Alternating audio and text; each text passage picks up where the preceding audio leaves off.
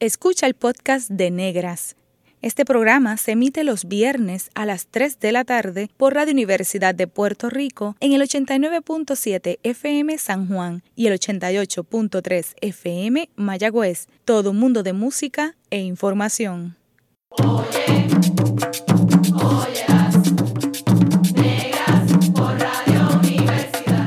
Cadena Radio Universidad de Puerto Rico presenta Negras, producido por Colectivo ILE, un espacio para visibilizar proyectos antirracistas y educar de forma crítica e informada sobre la negritud y la racialización.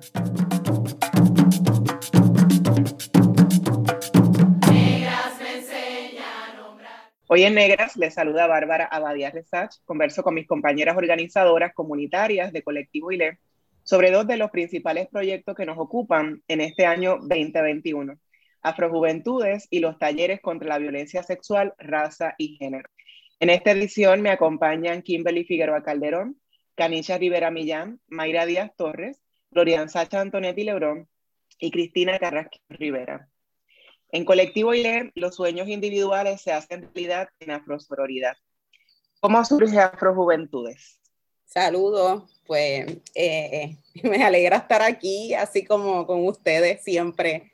Eh, pues mira, yo creo que Afrojuventudes es un sueño, fíjate, bien interesante porque eh, Colectivo y le lleva trabajando procesos antirracistas como África en mi piel, África en mi ser. Kimberly quizás pueda hablar un poco más de ese proceso. Yo creo que de todas nosotras quien ha pasado por el proceso completo. Y había también un trabajo que se llevaba realizando con jóvenes en distintas comunidades y organizaciones, del cual también Kimberly fue, fue parte de ese proceso. Y recuerdo una reunión que tuvimos en, en una librería eh, una tarde con una gran oportunidad de solicitar unos fondos. Salimos de esa reunión con asignación, pero esa misma noche comenzamos a compartir por nuestro chat eh, todas las ideas, los distintos talleres que se podían ofrecer y se construyó un documento con, con sobre, yo diría que con sobre 10 talleres y procesos de colectivo para jóvenes y cuando miramos cuán orgánico fue el proceso y maravilloso de construir esas ideas, eh, creo que ahí inmediatamente surgió la, la oportunidad de, de, crear una escuela para jóvenes, ¿verdad? Eh, eso se ha ido transformando. Eh, que hemos querido también romper con esas estructuras que sabemos que son eh, de racismo, ¿verdad? Sistémico y que se provocan en la escuela, así que lo transformamos a, un programa que fuera, eh, ¿verdad? Para ofrecer los, esos procesos característicos de colectividad antirracistas, comunitarios, desde la base, que también puedo, ¿verdad? puedan dar una oportunidad de sanación a los traumas que vivimos, que reconocemos que, que, son de todas las generaciones, no son únicas de nosotros los adultos. Así que yo creo que ese fue el inicio de, de Afrojuventudes, que es como lo hemos titulado, pero, pero sí, venía ocurriendo un proceso eh, y yo creo que Kimberly, incluso Canicha, que ha aportado tanto al proceso como, como jóvenes, pudieran hablar un poquito más de, de su desarrollo. Para mí una de las cosas más importantes ha sido eso, reconocer que un sueño colectivo de cómo se juntan estas organizaciones y, ¿verdad? A raíz de todas las cosas que han, han estado pasando eh, a lo largo de este de 2020 y pues pudimos comenzar ahora 2021, pues sale este proyecto que es sumamente mágico, como hemos mencionado. Así que surge de una manera sumamente natural y que lo hemos estado, aunque poquito a poquito hemos estado echándole eh, esa agüita para que pues tengamos lo que tenemos hoy. Sí, pues sí, bien Glorian y, y Canisha mencionaron que es un proceso que, que lleva eh, bastante tiempo gestándose desde nuestras imaginaciones, ¿verdad? Y sueños. Eh, recuerdo también que Cristina nos ayudó un montón con, con, con, una propuesta en algún momento y entonces era como que, eh, nada, eso que siempre hemos querido. Eh, igual también pienso que, que, es importante que reconozcamos que por lo menos ninguna de nosotras en colectivo le pasamos por procesos así cuando teníamos, ¿verdad? Esas edades. Este, así que también eso hace como un compromiso de, que nosotras no pasemos traumas, sino que pasemos riqueza, eh. Y también parte de pasar esa riqueza es, compartir lo que nosotras hacemos eh, y también reconociendo que, que los jóvenes son tienen a veces unas edades que a veces son bien poco atendidas en ciertos aspectos. Eh, y que también son unas edades en las que se, va formando la identidad, ¿verdad? De cada, de cada una de nosotras, que es cuando más acompañamiento pudiera decir que necesitamos, pues sea lo que la gente piensa que somos bastante independientes. Y digo, y digo somos, ¿verdad? Porque me considero todavía joven y, y, y sí, a pesar de que fui parte de, de, un grupo de jóvenes, ¿verdad? Aquí de la comunidad, me hubiese gustado ser parte de un proceso que me ayudara ¿verdad? A fomentar mi identidad racial negra, ¿verdad? Me hubiese ayudado un montón con complejos y con contrarrestar todo eso que, que, pues, que vemos todos los días. Este, así que pues, Colectivile, eh, pues nada, tiene esta idea gestándose durante mucho tiempo y surge Afrojuventudes desde, desde ese soñar, desde ese sueño colectivo que menciona Caricha, eh, y que también contrarreste un poco ese, ¿verdad? mal currículo que hemos aprendido también en el Departamento de Educación, eh, ¿verdad? Y tengo que decirlo, eh, que siempre nos ha retratado como esclavizados, como inferiores, como víctimas, cuando en realidad eso no fue lo que pasa. Así que una manera también de, de ver eh, el deseo de por qué hacer afrojuventud es literalmente pues eh, fomentar nuestra identidad racial, pero de una manera saludable, contestataria, combativa y, obviamente a través del arte eh, y las comunicaciones. Me parece bien interesante cómo nosotras hemos soñado o hubiésemos querido tener procesos como este en nuestra juventud. Canicha, biológicamente eres la más en edad más joven, porque todavía no sentimos ¿Cómo se siente para ti mm, que haya este espacio? O sea, 2021, eh, ¿qué, es para ti que, que, existe este espacio, siendo la más joven en edad de nosotras? Pues, como mencionó Kim, yo también estuve en grupos, ¿verdad?, de jóvenes, desde pues, cuando estábamos más chiquitas. y, pero honestamente, eh, no, no, puedo reconocer que eh, tenía la, la, el mismo el mismo sentir.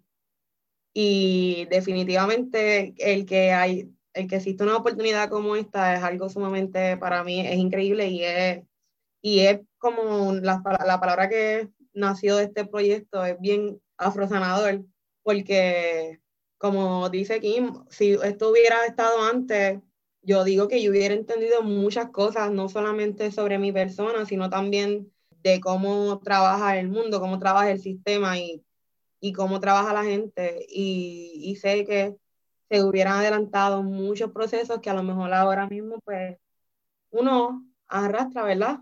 Pero no hasta que llega, uno llega a conocer gente que eh, piense, piense igual que tú y, resuene contigo en las cosas, que, que, esté abierta, porque una de las cosas que a mí me, me, encanta de, ¿verdad? de estos sábados es como eh, los jóvenes están dispuestos a, a hacer ellas, ¿verdad?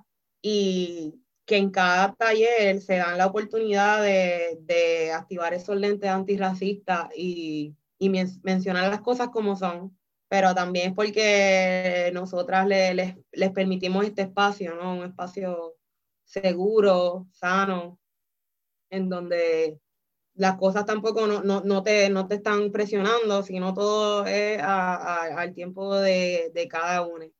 Y eso es una de las cosas que lo hace bien, bien bonito y, y que no solamente es que, queremos mejorar un futuro, sino que también lo vamos acompañando con esa ancestría que muchas, muchas veces la dejamos a un lado, como que solo estamos pensando en, en lo que viene, en lo que va a pasar más adelante, pero no nos ponemos a, analizar que quizás estas cosas que estamos viviendo no solo son de ahora, sino que eh, ¿verdad? Lleva un, un, proceso sumamente largo, así que para mí es, es, todo un honor y siempre, siempre, siempre voy a estar bien agradecida de, de que, ¿verdad? Llegamos a, eh, llegué a colectivo en este momento donde se habían ya dado unos pasos y un análisis que a lo mejor siempre, eh, llevamos soñando esta escuela, ¿verdad? Este proceso hace mucho tiempo pero pues no fue hasta ahora 2021 que se tuvo que dar. Y pienso que lo más lindo también es que ¿verdad? Es, virtual y nos complica ciertas cositas en cuestión de, de, esa humanización que nos hace falta esos abracitos y esos besitos y qué sé yo. Pero eh, el hecho de que sea virtual también nos permite conectarnos desde nuestros hogares, que a lo mejor no hubiera sido fácil poder tener jóvenes de, que vengan desde Vieques o que vengan desde Mayagüez, porque quizás o la mayoría se concentre en San Juan o se concentren en, en pueblos de la, de la metro, que es un tema que también siempre se, se, se habla, ¿no? De que la gente, la lucha solo está en la metro, pero ¿y qué pasa en el oeste? ¿Qué pasa en el este? En el sur. Así que Afrojuventudes pues te permite eso, te permite conocer gente de todo Puerto Rico y saber que en esta lucha no estamos soles. Qué hermoso, Canicha, gracias por, por compartir eso. Eh, ¿Cuál es el perfil de, de, los participantes de Afrojuventudes y cuántos participantes eh, están incluidos en este proyecto? Tenemos eh, 52 participantes actualmente participando del, del proyecto y eh, las edades están desde los 16 años hasta 30 años. Eh, yo creo que el, el, perfil de edad fue uno de, la, de los procesos más interesantes que ocurrieron en nuestro análisis, reconociendo la importancia de trabajar desde tempranas edades. Eh, en la juventud, pero también reconociendo que muchas veces, una vez los jóvenes salen de la escuela superior, no hay muchos espacios de, de gestión y de lucha, eh, y donde podamos ¿verdad? también subsanar un poco esa falta de apoyo. Eh, para cuando ya se tienen más de 24 o 25 años, así que lo hicimos extensivo hasta 30 años y pues tenemos eh, nosotras que, que, somos como, como tú bien dices, Bárbara, no biológicamente tan jóvenes, pero nos sentimos, ¿verdad?, con toda esa fuerza y reconocemos yo creo que una de las cosas más bellas del proyecto es reconocer el poder que tiene la juventud en todas sus eh, diversidades, ¿verdad? Y incluso eso un poco habla de hasta cómo nombramos el proyecto este, Afrojuventudes, ¿verdad? Reconociendo que no hay una sola manera de ser joven, no hay una sola manera de ser negre. Eh, ahí hay un, de las distintas identidades que, que están constantemente eh, impactando la vida de nuestros jóvenes y muchas veces eh, llevándolos en procesos de opresión. Y creo que otra de las cosas que mencionaba Cari del, del proceso virtual y geográfico es súper interesante porque también habla de esa, ese trabajo y la trayectoria de Colectivo ILE, de, de, ese trabajo comunitario, de relaciones de muchos años en muchos lugares, como por ejemplo Vieques, como por ejemplo el oeste. Así que reconocemos que ¿verdad? Que ese, ese trabajo y esas relaciones de colectivo con otras organizaciones de base comunitarias y de activismo han sido, han sido clave en poder llegar muchos jóvenes y esa primera reunión, escuchar de ellos que estaban llegando al proyecto porque su mamá los recomendó o una tía, un tío, eh, alguien que de alguna manera está vinculado a colectivo y desde otra forma, ¿verdad? Y desde otros procesos, eh, ha sido también este, bien importante y, de mucha riqueza para nosotras. ¿En qué consiste la iniciativa de activismo político antirracista Afrojuventudes? Eh, pues la iniciativa de Afrojuventudes consiste en un proceso de formación eh. A través de procesos, experiencias, talleres, conversaciones, acompañamiento, mentoría, eh, todas esas cosas eh, por un periodo de aproximadamente ocho meses y medio, casi nueve meses, comenzamos el 9 de enero y entonces estamos teniendo sesiones todos los sábados de 10 de la mañana a 2 pm a través de la plataforma Zoom. y vamos a seguir así hasta finalizar agosto eh, comenzando septiembre con esa actividad final. Este, y consiste, pues nada, eh, que a través de estos procesos que te mencioné, los jóvenes, eh, nada, adquieran herramientas de colonizadoras, y digo de colonizadoras porque partimos obviamente de lo contrario a lo que, al sistema de enseñanza, ¿verdad?, que se da aquí en Puerto Rico. Eh, no es un proceso como rígido de que haya asignaciones, de que tiene, ¿verdad? Eso no, no pasa acá, sino más bien que utilizamos los procesos que ya tenemos en colectivo y que hemos transformado eh, y también, ¿verdad? Que se tienen en revista étnica para ponerla a la disposición de los jóvenes y que de esa manera eh, los jóvenes también aporten ¿verdad? al proceso y de esa manera también podamos eh, colectivamente pues trabajar lo que menciona Canicha de la afrosanación. y digo que somos contrarios porque no es sí tenemos unas sugerencias, puedo decir, de talleres que van a estar pasando en las formaciones, pero tan pronto como en, eh, comenzando el, el, proceso hemos cambiado, ¿verdad? Distintas fechas, distintos talleres de acuerdo a la necesidad de los participantes. Y digo necesidades porque a medida que vamos conversando y nos vamos conociendo, pues, vamos reconociendo ciertas cosas que a lo mejor no teníamos esa perspectiva al, momento de formar el programa, pero obviamente con el insumo que, que ellos nos traen, las conversaciones que tenemos todos los sábados, pues transformamos el trabajo de manera que sea beneficioso para ellos, ¿no? Y que también sea a su ritmo, como también mencionó Canicha. Este, así que pues dentro de, de, de este proceso de formación, eh, que no es tan rígido, ¿verdad? Ni, ni, se, ni se basa en un modelo eurocéntrico, por decirlo así.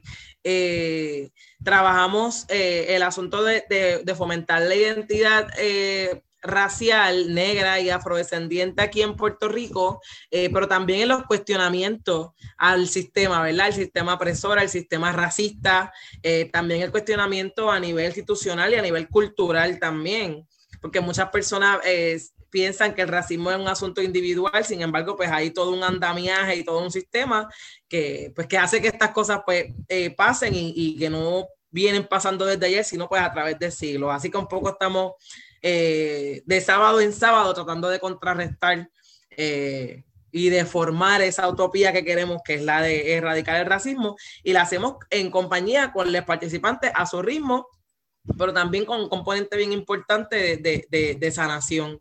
Y, y, pues obviamente también desde la parte de revista étnica, que aquí yo sé que Gloria pues, puede abundar un poquito más, pero también incluirle el, el componente de las comunicaciones.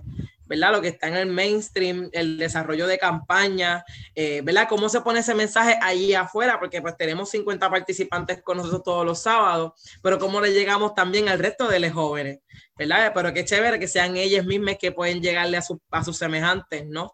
Eh, y que también a la vez adquieran herramientas que al, al final del día, al final del proceso puedan redundar en que también ellos pueden poner su propio trabajo y sanación afuera, ¿no?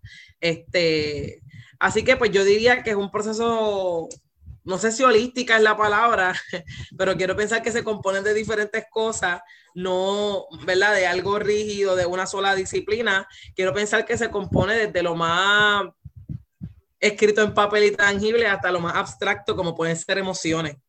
Eh, y, y, digo emociones porque por lo menos llevamos cuatro sábados y los cuatro sábados he llorado. porque las cosas que salen y las conversaciones son a otro nivel y también un poco es una lección para nosotras como coordinadoras y organizadoras.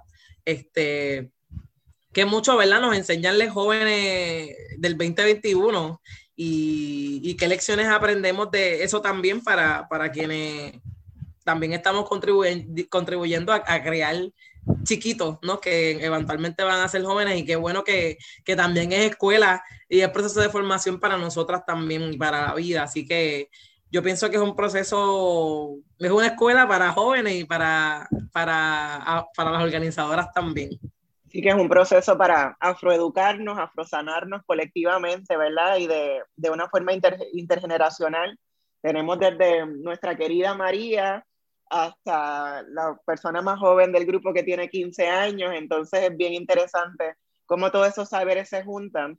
Y otra reflexión que, que yo he podido eh, pensar en estos sábados que he participado como oyente es la tristeza y la frustración que me causa saber que hay jóvenes que están pasando por cosas que yo también pasé en esa época, ¿verdad? Cuando tenía esa, esas edades, ¿no? Como esa frustración de qué falta por hacer, que en qué hemos fallado, qué no hemos hecho, o cómo este sistema continúa oprimiéndonos, ¿no? Que, o sea, yo quisiera que, que mi sobrinos nietos y sobrinas nietas no tengan que pasar eh, por lo que yo pasé o por lo que mis sobrinas han tenido que pasar, ¿verdad? Como personas visiblemente negras. Eh, y es una lección, como dice, que nos dan estos jóvenes de que también como lo están ya mm, nombrando, porque muchas veces a lo mejor nosotras no sabíamos, no teníamos las armas para nombrarlos, ya ellos les están nombrando eh, estas opresiones raciales. si nos pueden mencionar brevemente cuáles son algunos de los talleres que van a recibir los jóvenes.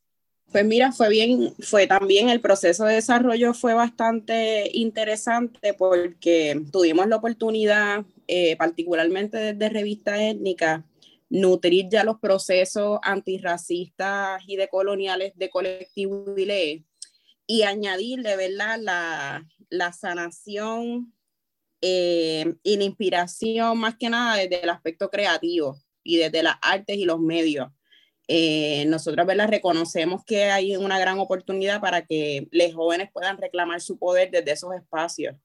Eh, y fue bien interesante porque tenemos un grupo de jóvenes súper talentosos en un montón de disciplinas.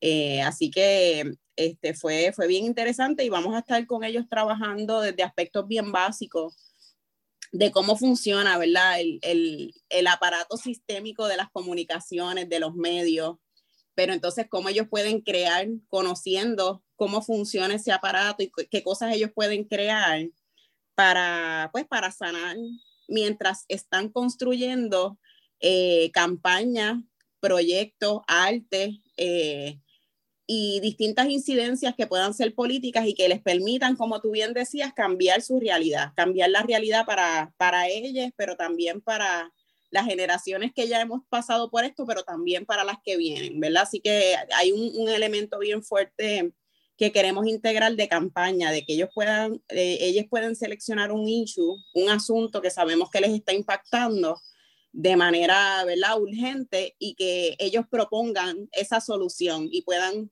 eh, realizar cambios estructurales porque pues eh, sabemos que es importante la sanación individual en estos procesos de racismo, pero sabemos cuán importante es esa sanación colectiva. Así que nuestra propuesta de revista étnica ha sido integrar eh, todo, ¿verdad? El poder que podemos reclamar desde las artes y desde los medios para crear esos cambios. Y es lo que esperamos con ellas y nos sentimos bien contentos, ¿verdad? También contentas por el, el apoyo que hemos tenido de María Font en el proceso, la organización que ha subvencionado esto eh, Open Society Foundations.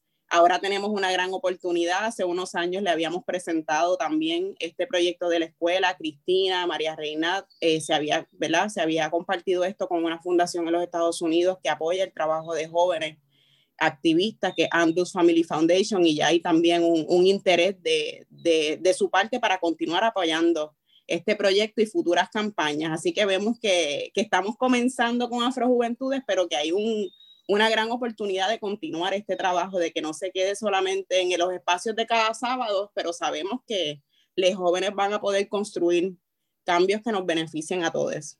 Sí, no, eso que mencionas es bien importante del asunto de la sanación, ¿verdad? Que ha sido uno de los temas que ha aflorado cada sábado eh, y para mí fue impactante escuchar de jóvenes eh, esa necesidad de afrosanar individualmente y colectivamente. Entonces, para nosotras también como organizadoras comunitarias y miembros de Colectivo ILE es un reto asegurarles que es un espacio de, de sanación, ¿verdad? Entonces es como cómo em, le garantizamos que este espacio es uno eh, para una sanación, afrosanación colectiva, ¿no? Em, ¿Cómo podemos examinar el potencial de liderazgo de la juventud puertorriqueña? Qué pregunta.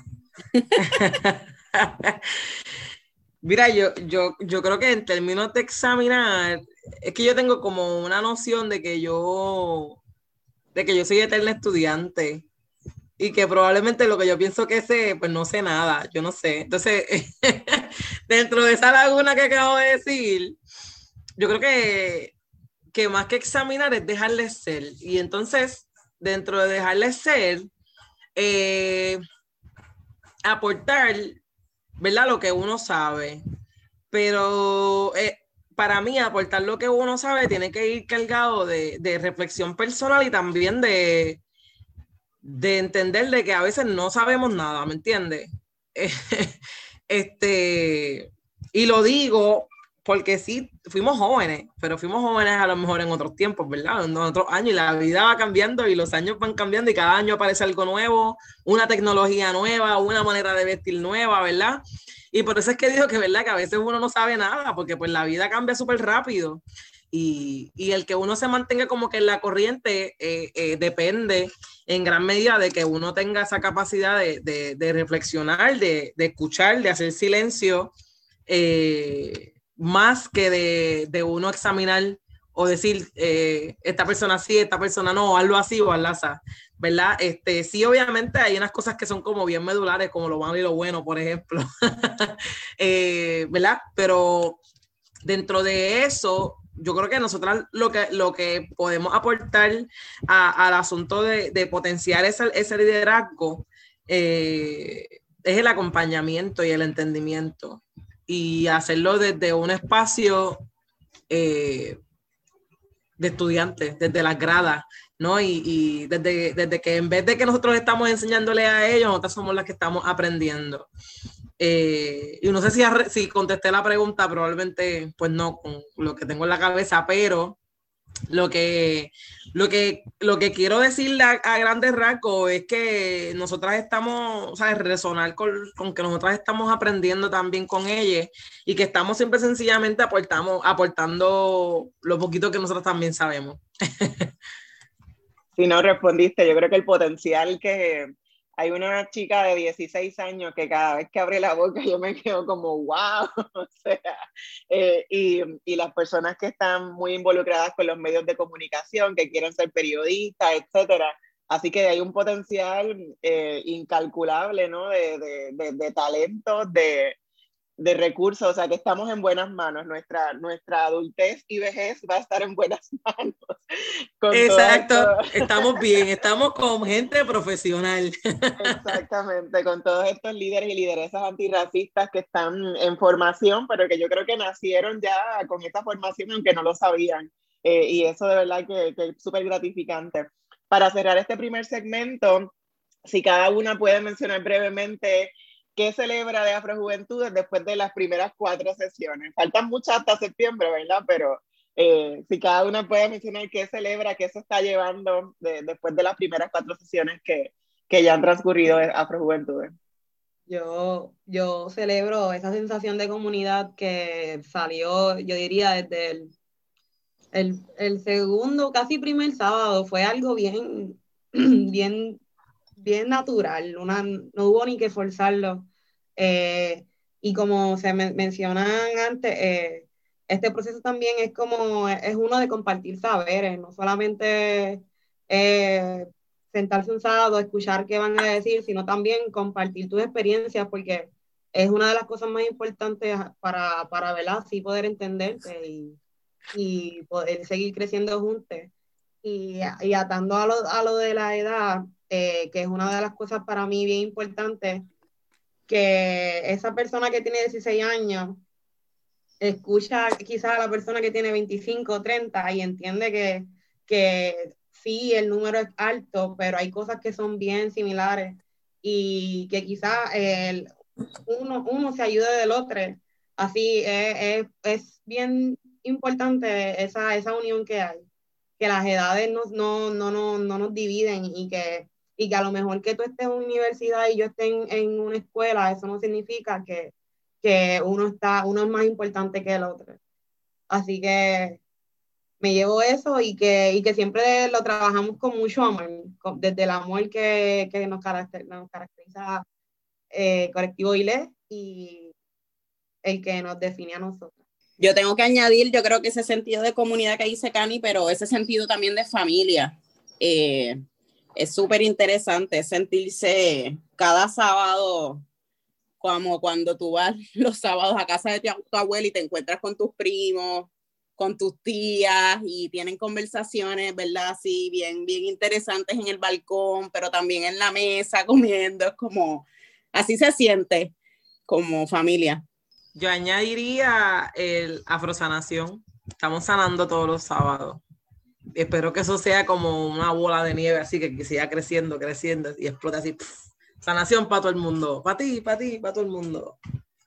Mayra, ¿qué celebras? Pues mira, yo celebro las caritas, los rostros, este, las historias, las sonrisas, eh, que no empecé a, todo este rollo de la virtualidad, eh, nos, nos encontramos y nos vemos, ¿verdad? Quizás no de la manera que quisiéramos, hay muchos abrazos que faltan por dar, pero esas caritas y esas sonrisas, esas historias, esa, esa esperanza radical que sale de, de, ese Zoom todos los sábados, para mí es una celebración increíble. ¿Y Cristina, qué celebras? Yo celebro, la, de verdad que para mí el, el, el regalo es para mí, para escucharlos a ellos, me da mucha esperanza y como dijo Kimberly, quizá otra de ustedes mencionó, como que me siento que estamos en buenas manos y este es el tipo de, de proyecto que hacemos y lo que va a salir de ahí eh, va a estar bueno. Son gente bien consciente, gente que saben, que están aprendiendo a articular lo que sienten, a, a poner en palabras sus frustraciones, a compartirlas. Y para mí ver eso es como, ha hecho como una inyección de esperanza, porque son tan jóvenes y, ya están tan puestos para entender, para seguir, para, crear, para adquirir esa conciencia, pero también para accionar. Y a mí eso pues me da una esperanza brutal, me da gasolina todos los sábados cuando me puedo unir, de verdad que sí. Qué bien. En breve regresamos con Negras y continuaremos dialogando sobre los talleres contra la violencia sexual, raza y género. Sigue en sintonía con Radio Universidad de Puerto Rico. La clase de historia que no nos contaron, ahora se puede escuchar. Está escuchando el podcast de Negras. Este programa se emite los viernes a las 3 de la tarde por Radio Universidad de Puerto Rico en el 89.7 FM San Juan y el 88.3 FM Mayagüez todo mundo de música e información.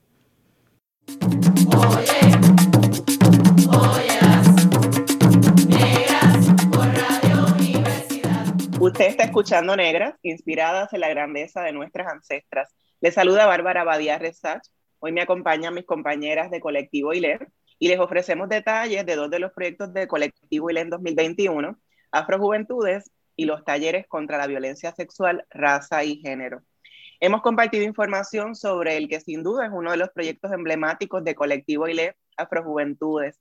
Esta iniciativa se une a talleres y otros procesos de educación antirracista y decolonial que lleva a cabo Colectivo ILE durante todo el año. Otro proyecto que se suma a nuestros haberes es el que hemos bautizado como Talleres contra la Violencia Sexual, Raza y Género. En este proyecto o en esta iniciativa nos unimos a Vida Afrolatina, una organización internacional que aglutina organizaciones de mujeres negras alrededor de toda América y Estados Unidos y nos dio la oportunidad, por primera vez creó una subvención para proyectos que tuvieran que, que atendieran la violencia sexual y en colectivo ILEM, eh, aunque no necesariamente nos sentíamos que estábamos atendiendo el tema de la violencia sexual, quisimos hacer una propuesta y se dio de una forma también orgánica, como todos nuestros procesos, una propuesta eh, maravillosa que contempla atender distintas comunidades que dentro de la lucha antirracista y afrofeminista en Puerto Rico no se atienden o han quedado invisibilizadas. Y sobre todo para atender la violencia sexual pensando las intersecciones de raza y género. Así que nos embarcamos en ese proyecto desde la propuesta y celebramos que obtuvimos la subvención y aunque es una subvención de muy poco dinero, dijimos, aunque no nos den el, no nos ganemos los fondos como quiera, estos proyectos, eh, estos talleres tienen que llevarse a cabo. Y afortunadamente, pues obtuvimos otra subvención más que completa, eh, eh, ¿verdad? El, el, presupuesto para poder hacer eh, estos talleres y poder atender a estas comunidades que dentro del colectivo y le queremos seguir sumando a nuestros procesos. Cristina, ¿cómo fue ese proceso de, de hacer esa propuesta y de trabajar esa eh, y de recibir esa noticia de que nos habían dado la subvención?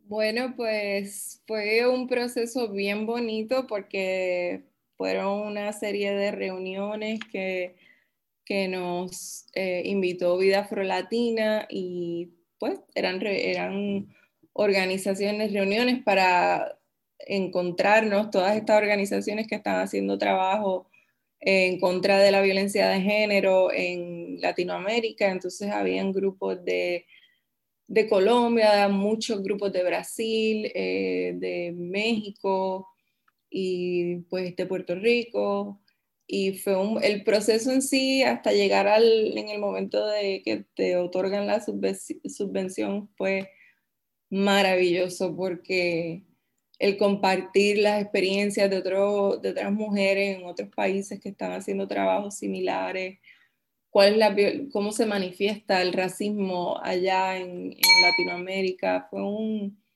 un manjar de, de saberes y, de verdad que fue, el proceso en sí fue bien bonito.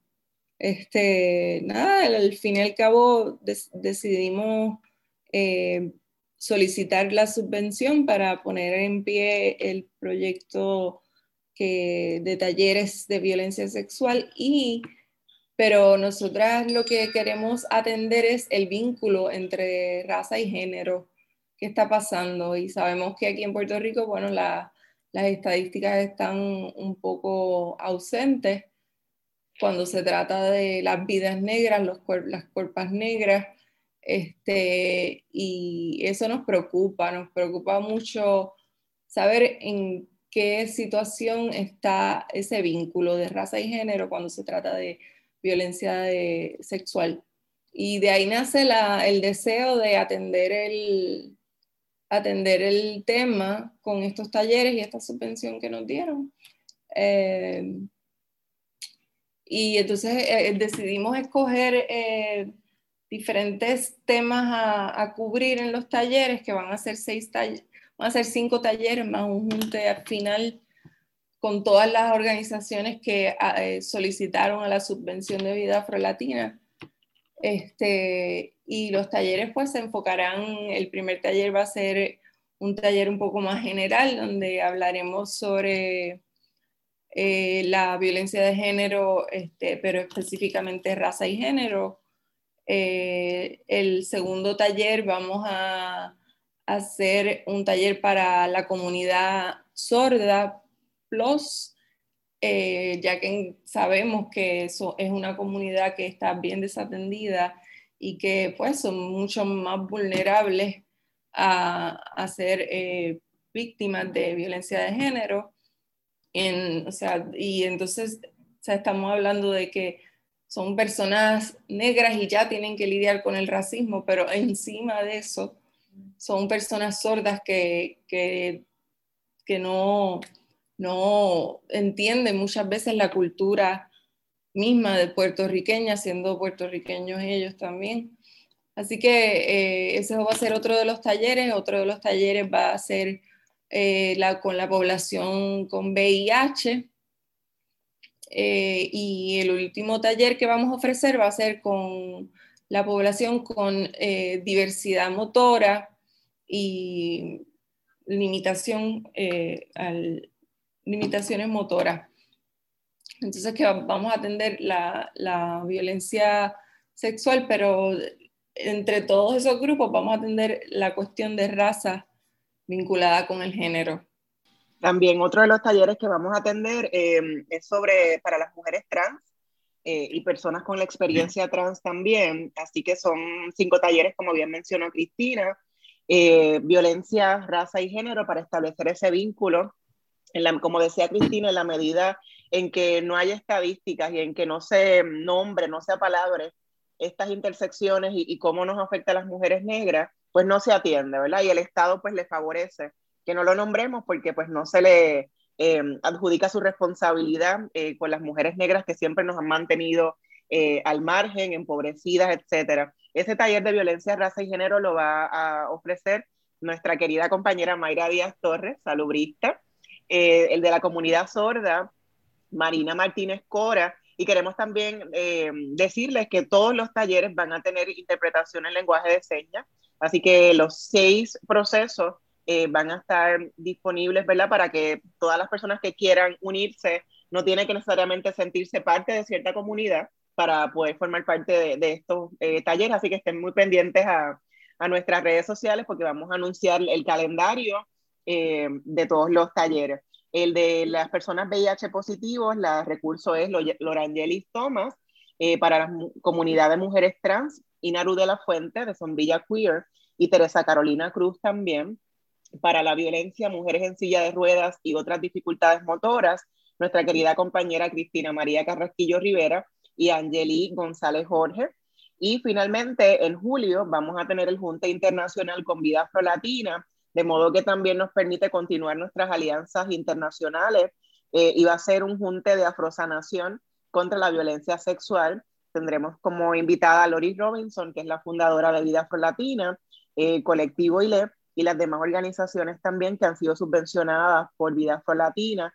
Y uno de los objetivos principales de todos estos talleres contra la violencia sexual, raza y género es que podamos presentar un manifiesto eh, dirigido a la lucha feminista eh, y antirracista que ha desatendido estas comunidades que el colectivo ILE va a atender a través de cada uno de los talleres. Así que es un manifiesto para denunciar y reclamar el espacio justo y humanizado que requieren las personas que son víctimas de violencia sexual y que son visiblemente negras o afrodescendientes, las personas de la comunidad sorda, de la población con VIH positivo, las mujeres trans o de experiencia trans, las mujeres en silla de ruedas y otras dificultades motoras.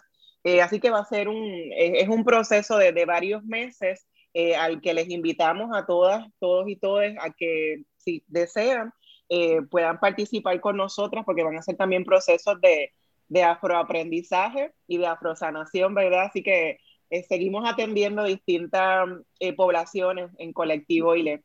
Eh, Mayra, ¿cuál es la importancia de la lucha antirracista interseccional? Pues para mí eh, eh, hablar de intersección es, sumamente necesario cuando estamos hablando de feminismo, ¿verdad? por mucho tiempo la corriente tradicional feminista ha pensado los asuntos que tienen que ver con raza, etnia como asuntos de esa comunidad, ¿verdad? Las mujeres negras pues somos las las que debemos trabajar eh, por procurar eh, una justicia racial. Eh, y pues hacer eso, al, hacer eso, la corriente feminista tradicional pues deja fuera discriminaciones múltiples, ¿verdad? la teoría de interseccionalidad precisamente nos dice que, que son algunos cuerpos reciben discriminaciones múltiples, ¿verdad? Y como parte de estos talleres quizás vemos ese, ese, ese espectro de discriminaciones, porque somos mujeres negras, pero también somos mujeres trans, eh, también somos mujeres con, con, con capacidad, eh, ¿verdad? Con, con, eh, con, alguna discapacidad motora. Este, así que la interseccionalidad y nombrar esas violencias y reconocer que esas violencias tienen una, una, una raíz, que tienen un dueño, ¿no? que tienen una, ¿verdad? salen de algún lugar específico es importante porque las tenemos que nombrar para poderlas combatir. Eh, nuestra Nairma lo dijo en, ese turno que se ha ido viral, ¿verdad? Vamos a ponerle apellidos a las violencias este, para poderlas nombrar y poderlas, eh, ¿verdad? Este, batallar. Eh, y dentro de Colectivo ILE se ha dado este proceso eh, de pensar y repensar nuestra gestión y nuestra, nuestra posición en, en, esta en estos temas. Eh, sí, somos una organización que lleva muchísimos años, casi 30 años trabajando eh, con, con, educar, una educación antirracista y organizar ¿verdad? comunidades en función a la justicia racial. pero no habíamos tenido la oportunidad de trabajar directamente, abiertamente y puntualmente con este tipo de violencia, ¿no? Este, eh, que muchas veces tienen raíces comunes. Así que ha sido un proceso bien, bien bueno, bien bonito, bien educativo eh, para nosotras mismas de, cómo nosotros alineamos esta trayectoria eh, de lucha antirracista con la violencia de género. Así que como todo tiene ganancia, ¿no? Siempre estas oportunidades tienen la ganancia de, de fortalecernos como colectivo eh, y tener conversaciones y tener conversaciones y alinear, acciones para, para tener un mundo más justo, que es básicamente lo que, lo que se persigue. Con esa, como mencionas, ¿verdad? Como muchas de las cosas que hace Colectivo ILE, pues porque atiende las necesidades que observamos o, incluso hasta peticiones, eh, las cosas nos van llegando, ¿verdad? No, y, y, eso es un proceso bien importante, ¿verdad? De cómo como organización comunitaria atendemos las necesidades de las que las comunidades indican que tienen, ¿verdad? No somos nosotras las que estamos determinando cuáles son nuestras, las necesidades, ¿verdad? De, de nuestros Puerto Ricos, eh, aunque mm, nos podamos vincular o sentir apeladas con muchas de las necesidades que, que se atienden desde el colectivo ILE. Y el proceso nos ha llevado también a hacer un pronunciamiento. No sé, Mayra, si quieres compartirlo con la radio audiencia, el pronunciamiento del colectivo ILE sobre la violencia sexual y de género. Pues será un honor. Eh, este pronunciamiento pues surge de esas conversaciones que, que les hablaba de, de, de nosotras como, como organizadoras de, del colectivo eh, y lee así. Con este pronunciamiento afianzamos nuestro trabajo colectivo y nuestras luchas antirracistas y decoloniales. A su vez visibilizamos las intersecciones de raza y género en el tema de la violencia sexual y de género para atender puentes con otras organizaciones puertorriqueñas, afrocaribeñas, afrolatinoamericanas y afrolatinas. Como colectivo antirracista y decolonial, reclamo, reclamamos que se reconozcan las historias de violencia sobrevividas por las cuerpas negras desde la esclavización, el trabajo forzado, la explotación sexual que continúa teniendo efectos en generaciones actuales y venideras, las inequidades en el acceso a servicios de salud, la prejuiciada falta de atención a nuestros reclamos de agresión, la violenta hipersexualización de las cuerpas negras, la decolonización de las cuerpas negras, la escasa visibilización en el vínculo entre raza, género y la violencia sexual en, el Puerto Rico patriarcal, el racismo cultural que contribuye a normalizar y perpetuar el hostigamiento hacia las cuerpas negras, la visibilización de la variable raza en la conversación y la atención de la violencia sexual de las que son víctimas mujeres, niñas y cuerpos feminizadas, puertorriqueñas, negras y afrodescendientes. La necesidad de transformar los espacios organizativos de justicia social y comunitaria de modo que sean accesibles para cuerpos diversos, logrando una integración de sus voces y reclamos. Ratificamos nuestra identidad y el orgullo de ser mujeres afrodescendientes, fuertes y poderosas. Nos declaramos dueñas de nuestras cuerpos, rechazamos los estereotipos que nos reduzcan a objetos indignos y deshumanizados y a las imposiciones sociales que limitan nuestro ser y nuestras posibilidades. Honramos a las que vinieron antes de nosotras y nos comprometemos con las que vendrán después. Somos tierra fértil que cosecha los frutos de nuestra revolución. Somos brújula y senda para la sanación y liberación de nuestras hijas y nuestras nietas. Gracias, Mayra. Hermoso, ¿verdad? Doloroso, pero también hermoso, ¿verdad? Que hayamos podido articular, ¿verdad? Este posicionamiento entre todas nosotras como, como un colectivo. Eh, Sacha, las mujeres negras estamos contempladas en la declaración del estado de emergencia por la violencia de género. Pues mira, eh, uno de los análisis que pudimos hacer desde Revista Étnica también, ¿verdad? Con una mirada afrofeminista y, e interseccional para, para el tema de violencia de género en el país, definitivamente no, nos deja fuera, por eso que ya, que ya incluso nombramos de, de no, no existir actualmente estadísticas que puedan recoger información de cómo estamos experimentando la violencia a las personas negras. Eh, como bien lee nuestro manifiesto, sabemos que el asunto, ¿verdad? Particularmente y los traumas eh, violentos que han experimentado las mujeres negras se, se traducen y se conectan a nuestras tatarabuelas. Eh, así que son muchísimas generaciones que han tenido que sufrir, ¿verdad? Y que han sufrido y experimentado la trata, eh, la esclavización, la violencia sexual, porque fuimos producto, ¿verdad? Y nos veían como, como generación, ¿verdad? Como máquinas de producción de niñas que prácticamente se, nos, se, se le arrebataron a nuestras ancestras para que fueran eh, mano de obra Así que todo eso está en, la historia y lo que se ha intentado hacer desde el Estado al no realizar un análisis estadístico que nos pueda contar a nosotras las personas negras en todas nuestras identidades y diversidades, lo que está haciendo es querer borrar esa historia o no atender el problema. Y eso, ¿verdad? Desde Revista Étnica como plataforma de periodismo, de activismo antirracista, pero que también dialoga en el mandato con otras mujeres, que traza puente también entre esas interseccionalidades en mujeres negras, pero personas negras que son parte de la comunidad LGBT, que, o que viven con VIH positivo o que tienen alguna diversidad eh, motora, funcional, pues todo eso para nosotros es importante nombrarlo, contarlo y hacerlo accesible. El, el año pasado hemos visto de todo, ¿verdad? Desde instrumentos que sabemos que no, no categorizan el elemento de raza, que incluso no categorizan bien las identidades de género, y eso afecta mayormente a las personas trans. No son identificadas y nombradas como, como deberían ser y como ellas quieren que sean nombradas. Pero más que nada, el, el hecho de que sabemos que hay muchas herramientas, hay muchas herramientas estadísticas en Puerto Rico donde la pregunta de raza se ha eliminado, desde el censo de las cárceles, censo de personas sin hogar. Eh, no tenemos un número de las personas que han sido violentadas sexualmente, cuántas de esas personas se identifican y son evidentemente negras. Eh, y vemos, por ejemplo, en, ese, en esos números que Estados Unidos ha identificado que el 18% de, la, de las mujeres negras van a ser violentadas sexualmente en algún momento de su vida. Y ese es un número, ¿verdad?, que vemos en Estados Unidos que es alarmante y que es el número o esa realidad para las mujeres de Puerto Rico o que viven aquí, ¿verdad? Mujeres inmigrantes.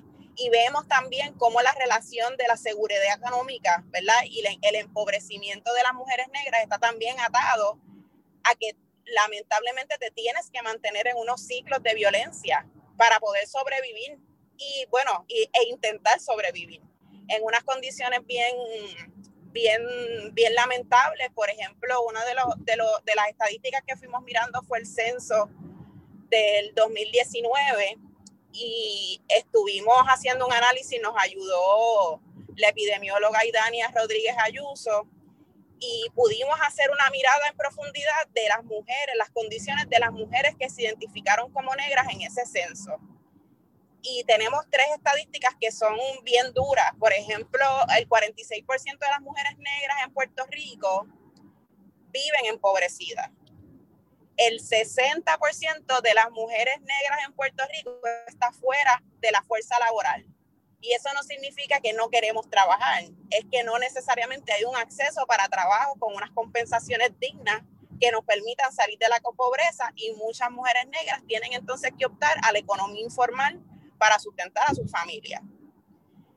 Así que eso es bien terrible y que lamentablemente solamente las mujeres negras pueden tener una mediana de ingresos de vengado anualmente de 16.486 dólares. Con 16 mil dólares al año, nadie puede vivir dignamente en un país. Y ese es el número ¿verdad? que representa lamentablemente a las mujeres negras. Así que vemos una relación, ¿verdad?, directa entre la seguridad económica, el empobrecimiento de, nuestra, de nuestras mujeres y personas negras en Puerto Rico. Y eso obviamente se compara con el asunto de violencia, donde el Observatorio de Equidad de Género pudo lamentablemente levantar que hubo un 62% de aumento en los casos de feminicidios en Puerto Rico el año pasado y que tuvimos 60 feminicidios, ¿verdad? Eso nos, coloca en una posición eh, bien alta en relación a los demás países también de América Latina, eh, de toda una región. Así que este tema es alarmante. Agradecemos a las organizaciones, mujeres activistas que han estado por décadas asumiendo esta lucha. Sabemos que esto no es de hace dos años, es de mucho tiempo, ¿verdad? Que entendemos que es un gran paso haber declarado el estado de emergencia, pero para nosotros como mujeres negras y personas negras en Puerto Rico, sabemos que es vital e importante que se atiendan nuestras realidades como población. Es súper importante todo lo que menciona Sacha, este, cómo esa inequidad salarial también se convierte en violencia Así que todas las múltiples violencias de las que estamos sometidas, lamentablemente, ¿verdad? Que sobrevivimos las mujeres negras en Puerto Rico, son algunos de los temas, ¿verdad? Que, que Colectivo ILE quiere atender a través de Afrojuventudes, a través de los talleres contra la violencia, raza y género. Para finalizar este programa eh, sobre estos dos proyectos importantes de Colectivo ILE, Mayra, ¿cuál es la importancia de las alianzas y de la internacionalización, verdad, de, estos trabajos colectivos? Bueno, pues nos conecta, yo creo que, eh, y Colectivo ILE lo sabe, ¿verdad? El proverbio de, de, cuando las arañas se juntan, ¿verdad? Las telarañas se juntan, atrapan un león. Yo creo que, que también como colectivo eh, reconocemos la importancia de conectar eh, con, la, ¿verdad? con el resto de Latinoamérica y las luchas que, que el resto de Latinoamérica compartimos, ¿no? Así que yo creo que, que es sumamente importante aliarnos con con, organizaciones eh, ¿verdad? que trabajen eh, justicia racial, que trabajen con educación antirracista, eh, porque pues nos da, nos da esa conexión, nos da esa conexión y, esa, y, sostiene unos reclamos más ¿verdad? internacionales, ¿no? Nos, nos, sumamos a ese mundo que está allá afuera del, del 100 por 35 eh, y maximiza, maximiza nuestras voces, maximiza nuestras luchas, eh, nos ayuda a, entender, a comprender eh, cómo nuestras hermanas latinoamericanas también sufren ¿verdad? por condiciones similares a las nuestras y cómo, cómo se diferencia, ¿no? Y es, y es un proceso de aprendizaje más que nada y de conexión con que hay un mundo afuera que tenemos que explorar quería añadir definitivamente que ¿verdad? el trabajo continúa, que esa, esa relación con otras organizaciones y alianzas sabemos que es fundamental y que sigan conectados a nuestras redes sociales, a nuestra página de internet para que conozcan de los talleres que vamos a estar ofreciendo con Vida Afrolatina. Estamos también compartiendo las reacciones de jóvenes, eh, de jóvenes participantes de Afrojuventudes tanto en las redes sociales de Colectivo ILE como de Revista Étnica, así que pueden continuar eh, buscando información en, en esos espacios. Como siempre, agradecemos al personal técnico de Radio Universidad por su apoyo en esta edición de Negras. No olviden sintonizar Negras el próximo viernes a las 3 de la tarde. Feliz viernes a todos. Cadena Radio Universidad de Puerto Rico y Colectivo ILE presentaron Negras, asumiendo nuestro justo rol como forjadoras de cambio. Acaba de escuchar el podcast de Negras. Le invitamos a que nos sintonice los viernes a las 3 de la tarde por Radio Universidad de Puerto Rico en el 89.7 FM San Juan y el 88.3 FM Mayagüez todo un mundo de música e información.